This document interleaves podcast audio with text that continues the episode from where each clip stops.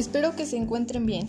Bienvenidos al primer episodio de este espacio enfocado al tema de mantenimiento y redes de cómputo. En esta ocasión conoceremos los elementos necesarios para lograr ensamblar una computadora gamer, ya que si eres gamer o fanático de los videojuegos y buscas una experiencia de juego diferente, te servirá de mucho conocer esta información, ya que sí existen equipos diseñados para eso pero es mejor vivir la experiencia de armarlo nosotros mismos y también ajustarla a nuestras necesidades propias y a nuestro presupuesto. Cuando nos llama la atención el mundo gamer, nos surgen muchas dudas acerca de cómo empezar o qué detalles necesitamos conocer. Bueno, comencemos por lo básico. El primer componente, que por cierto es muy importante, es la tarjeta madre o también llamada placa base. Es una tarjeta a la que se conectan los componentes que constituyen la computadora. Es necesario escoger una que sea compatible con el equipo, ya que esta nos ayudará a que funcione de forma correcta. El segundo componente es el procesador, el cual es fundamental porque proporciona gran parte del rendimiento de la máquina y también interpreta las instrucciones de un programa informático. En pocas palabras, sin él la máquina no funcionaría.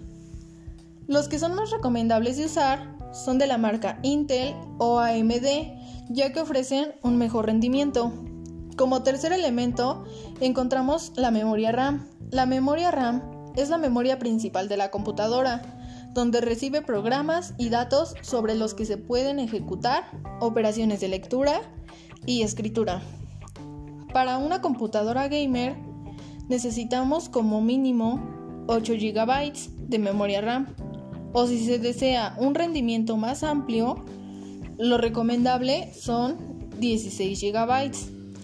En realidad, entre mayor memoria tenga la PC, mejor rendimiento tendrá a la hora de los juegos y de otras acciones como edición de videos. El siguiente o cuarto componente es la SSD o unidad de estado sólido que es un dispositivo de almacenamiento de datos. Básicamente hace lo mismo que un HDD, o sea, un disco duro, pero de forma más rápida y eficaz. Por lo tanto, casi podríamos considerarlo como una evolución de las memorias USB. Es importante que como mínimo tratemos de buscar 256 GB para así no tener problemas en cuanto a capacidad.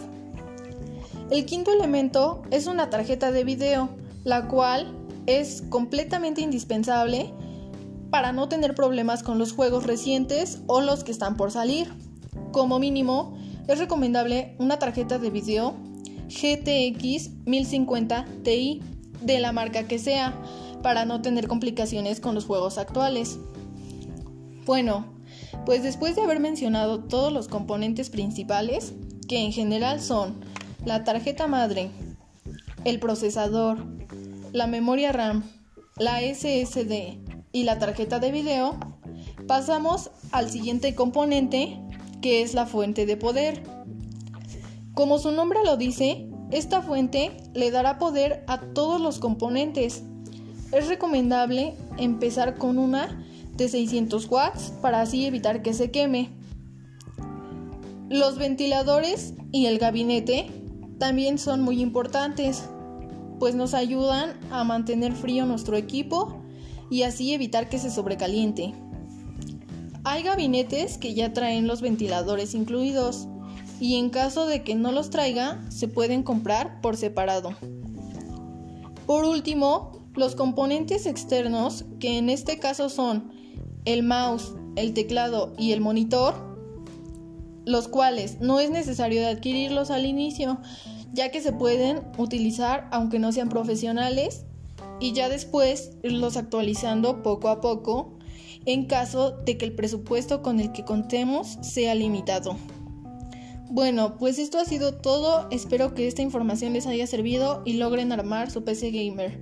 Me despido esperando que tengan un buen día y que la información les haya servido de algo.